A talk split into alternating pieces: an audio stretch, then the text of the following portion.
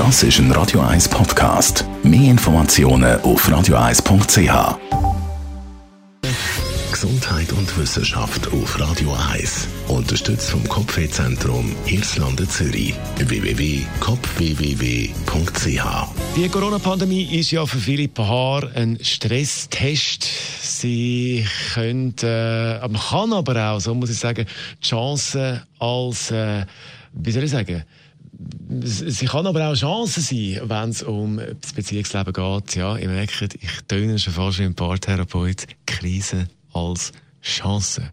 Aber als Grundlage habe ich da eine Studie, eine Umfrage von der Online-Plattform Elite Partner zeigt, dass Corona bei vielen Paaren die Liebe sogar stärker macht. Fast 50 Prozent von diesen 2000 Pärchen, die man da gefragt hat, haben bessere und tiefere Gespräche als vor der Krise. Jedes vierte Paar entdeckt sogar neue gemeinsame Hobbys und Ritual. 18 Prozent der Pärchen haben sogar mehr Sex. Soweit zum schönen Teil. Aber wie sieht es bei den anderen aus? Für die, die sagen, ja, aber Mann, wir haben Lampen seit der Corona-Krise. Immer und immer und immer wieder.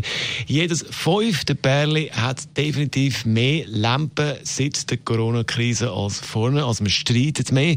Gerade jüngere Pärli streiten in der Krise mehr und bei den Jüngeren steht die Beziehung in dieser Pandemie auch schneller auf der Kippe.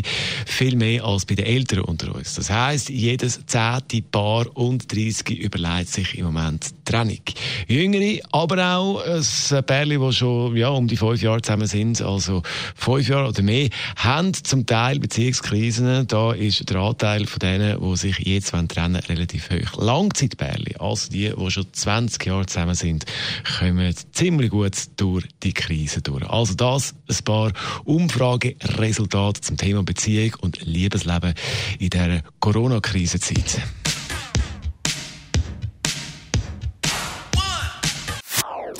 Das ist ein Radio 1 Podcast. Mehr Informationen auf radio1.ch.